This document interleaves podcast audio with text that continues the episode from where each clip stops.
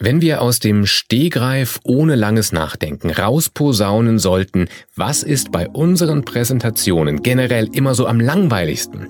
Ich bin mir ziemlich sicher, die meisten werden sagen, die ganzen Zahlen. Ja, da dämmern uns die Leute oft weg. Dabei steckt in den abstrakten Zahlen oft ja komprimiert die ganze Welt unserer Arbeit im Team. Erfolge, Entwicklungen, Verbesserungspotenzial. So vermitteln sie künftig Zahlen so spannend und greifbar, dass danach alle sagen, das war richtig überzeugend. Herzlich willkommen zu Karriereleiter. Ein Wirtschaftswoche-Podcast von Markus Werner.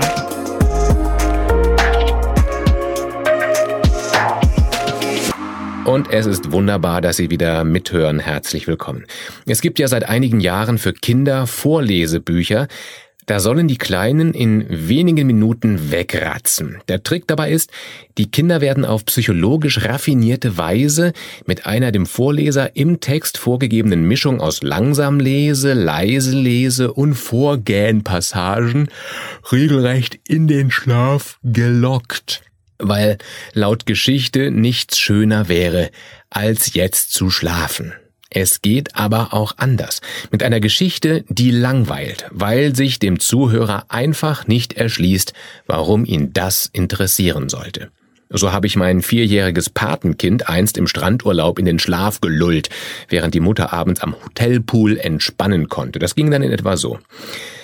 Der liebe kleine Fuchs lief durch den Wald. Die ganze Zeit ging es geradeaus. Der Weg war gerade wie eine Schnur, immer nur geradeaus. Dann machte er eine leichte Kurve nach links, dann ging es einen kleinen Hügel hinauf, dann lief der Fuchs langsamer, dann blieb er kurz stehen, dann lief er weiter. Dann stand dort ein Baum mit runden Blättern, dann einer mit gezackten, dann wieder einer mit runden.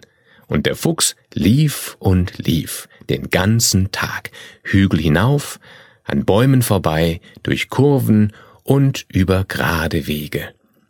Und so weiter.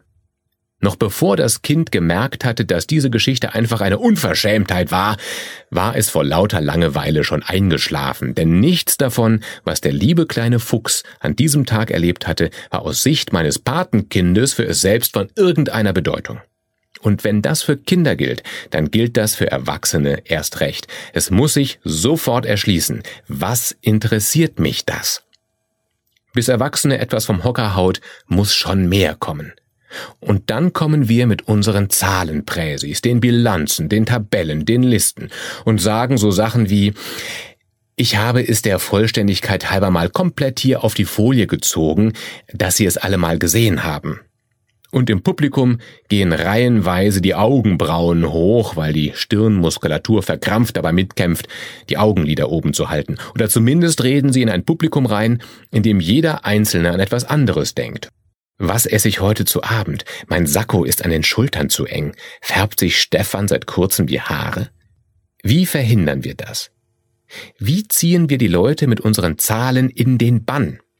Antwort, indem wir direkt mitliefern, warum sie die Zahlen interessieren. Wir brauchen den Bezug zur Gedankenwelt des Publikums. Und das ist nicht immer einfach, vor allem dann nicht, wenn das Publikum sehr gemischt ist. Sie kennen Ihre Zielgruppe, ich kenne sie nicht, aber lassen Sie uns an Beispielen die Grundidee von dem durchspielen, was ich meine. Erstens, ist das eine Präsentation oder lesen Sie ein Dokument vor?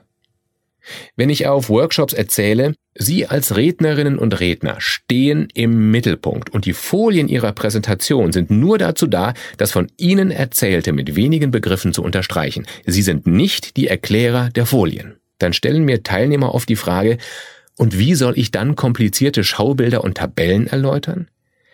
Ich sag mal so, nichts überzeugt Ihre Zuhörer so sehr, wie Sie mit Ihrer persönlichen Rede. Wenn Sie aber mal in die Verlegenheit kommen, den Zuhörern den Zitronensäurezyklus einzubläuen, dann verlassen Sie an dieser Stelle den Rahmen eines schlagkräftigen Vortrags. Dann geht es nicht mehr darum, die Menschen mit brillanter Rhetorik von ihrem Standpunkt zu überzeugen, sondern darum, ihnen Informationen zukommen zu lassen, die sie theoretisch auch als lehrreiche PDF hätten zuschicken können. Für die trockene Erläuterung, wie sich die absoluten Corona-Zahlen entwickeln, braucht es keine Pressekonferenz. Kein Wunder, dass der tägliche Rapport vom Robert Koch Institut abgeschafft wurde. Dafür reicht eben eine schriftliche Meldung. Und für die Verkündung ihrer Umsatzzahlen brauchen Sie keinen Vortrag, dafür reicht eine E-Mail. Dass Sie die Zahlen persönlich vortragen, ist dann ein netter Service, vielleicht auch ein bisschen feierlich und auch eine Ehre, aber es ist keine rhetorische Herausforderung. Es ist dann in diesem Abschnitt Ihres Auftritts einfach eine Art Broschüre zum Hören. Dennoch ist ja richtig, oftmals kommt man selbst in den emotionalsten Reden um ein paar Zahlen nicht herum. Wenn Sie also vom Redner zwischendurch zum Berichterstatter mutieren, und das kommt eben oft vor, dann achten Sie darauf, dass Sie die Zahlen so einblenden und vortragen, dass die Leute nicht von Ihnen denken, halt mal die Klappe da vorne, ich kann so nicht in Ruhe lesen. Sondern behalten Sie das Heft in der Hand und führen Sie die Leute durch die Zahlen. Und sagen Sie niemals Dinge wie, lesen Sie sich das jetzt einmal eine Minute lang in Ruhe durch. Man sollte Ihnen stets mit geschlossenen Augen folgen können. Zweitens, was sollen die Zahlen beim Publikum auslösen? Gehen Sie in sich. Wenn Sie das Bedürfnis haben, eine ganze DIN A4-Seite Tabellenkalkulation quer mit kleinen Zahlen als Präsifolie nach vorne an die Leinwand zu schmeißen, warum tun Sie das? Wenn Sie davon ausgehen, die Leute wollen wirklich sehen, was da im Detail geschrieben steht, und Sie wollen Ihre Zuhörer Schritt für Schritt durch die vielen Kleinigkeiten führen, dann tun Sie am besten Folgendes. Machen Sie sich die Mühe und decken Sie immer alles ab, bis auf den Bereich, über den Sie gerade sprechen. Zumindest halb transparent. Dann schimmert das Moment Unwesentliche gerade noch so durch, dass man erkennt, ah, da ist was, aber ich soll es gerade nicht lesen. Und das, worauf es Ihnen gerade ankommt, leuchtet hervor.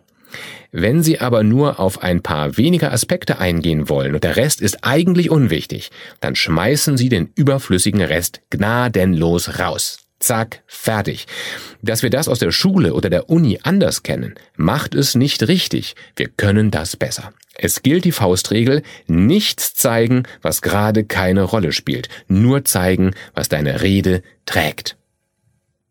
Drittens. Wie füllt man Zahlen mit Leben? Der Corona-Schutzschild beträgt 353,3 Milliarden Euro. Milliarden ist viel mehr als Millionen, aber so richtig greifbar ist das nicht. Wenn Sie unterstreichen wollen, dass das richtig viel Geld ist, dann schaffen Sie Bilder im Kopf. Sagen Sie, im Durchschnitt verdient jeder hierzulande rund 3600 Euro monatlich. Die Corona-Hilfe ist also rund 100 Millionen Mal mehr. Schon besser, aber irgendwie immer noch zu abstrakt. Was halten Sie von Folgendem? Dieses durchschnittliche Monatseinkommen von 3600 Euro in 10 Euro Scheinen der Länge nach aneinandergelegt ergibt ein Band aus Geldscheinen von knapp 46 Metern. Also etwa so lang wie von der Haustür bis zum Auto an der Straße das Geld für den Corona-Schutzschild in 10-Euro-Noten aneinandergereiht, ergäbe ein Band von 4,5 Millionen Kilometern. Das sind sechs Reisen zum Mond, hin und wieder zurück. Gundula Gause hat am 2. Juli im Heute-Journal auch ein schönes Bild in unsere Köpfe gemalt. Sie hat gesagt, mehr als 53 Millionen Tonnen Elektroschrott kamen allein im vergangenen Jahr weltweit zusammen. Laut Vereinten Nationen ein Berg etwa so schwer wie 350 Luxus-Kreuzfahrtschiffe.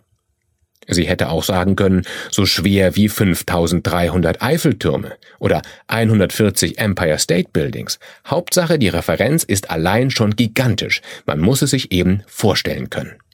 Schwierig sind Bilder, die etwa Waldbrände oder gerodete Urwaldflächen veranschaulichen sollen, wenn man kein Pendant findet. Das ist eine Fläche so groß wie Hessen, das Saarland und Bremen ohne Bremerhaven zusammen.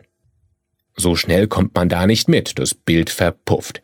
Besser wäre, die Fläche wäre so groß wie Thüringen, das ist klarer, und außerdem wäre dann weniger Wald verloren.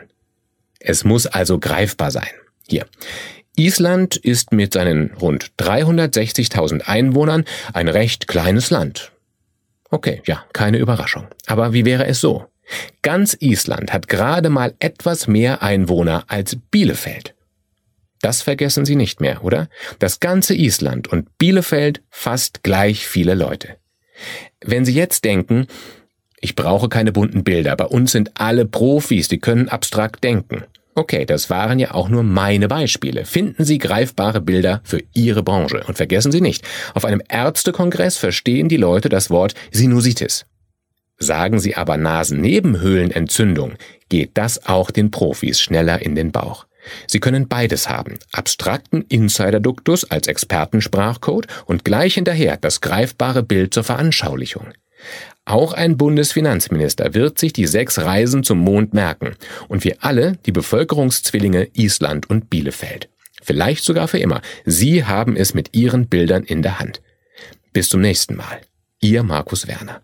Und wenn Sie mal nicht einschlafen können, denken Sie an den kleinen lieben Fuchs auf seinem langen Weg immer geradeaus und dann die kleine Anhöhe hinauf und wieder runter. Und ein bisschen links, da kommt ein Grashalm vorbei und noch einer und noch einer und ein Baum mit ovalen Das war Karriereleiter, ein Wirtschaftswoche-Podcast. Neue Folgen erscheinen jeden zweiten Mittwoch um 15 Uhr. Mehr Infos über Markus Werner finden Sie in den Show Notes. Unser Podcast wird produziert von Alexander Voss, Anna Höhnscheid und Ellen Kreuer. Herzlichen Dank fürs Zuhören.